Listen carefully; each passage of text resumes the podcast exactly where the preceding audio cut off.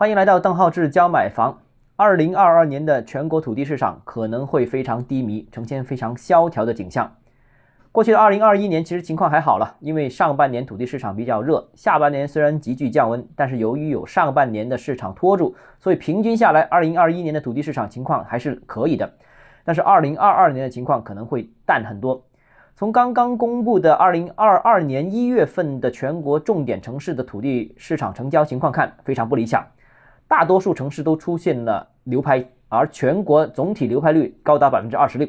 那为什么有这种情况，或者说为什么会看淡二零二二年的土地市场呢？我觉得有三个原因。第一个呢，就是房地产市场降温剧烈，土地市场呢也是在急剧萎缩当中。那去年呢，第二轮拍地已经出现了土地市场降温的迹象，尽管第三轮集中拍地情况有所缓解。但是大家知道啊，第三轮集中拍地的大多数购买方，都是一些市属的地方企业。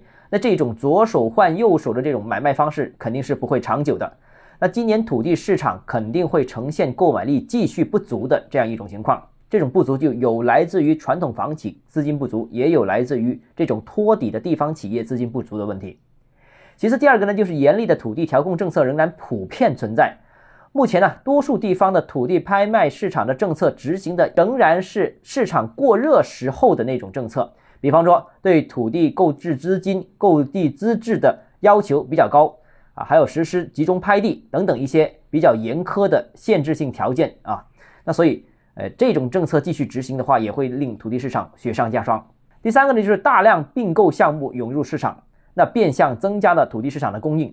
那目前呢，有一大批的存在债务问题的房地产企业呢，纷纷抛售旗下的一些项目资产。那这里面本身就包包含很多土地项目了。那最近最受关注的莫过于全国的亚运城的两大股东雅居乐、世茂分别出售旗下的股份。那二零二二年，我相信这种情况肯定会更加多见。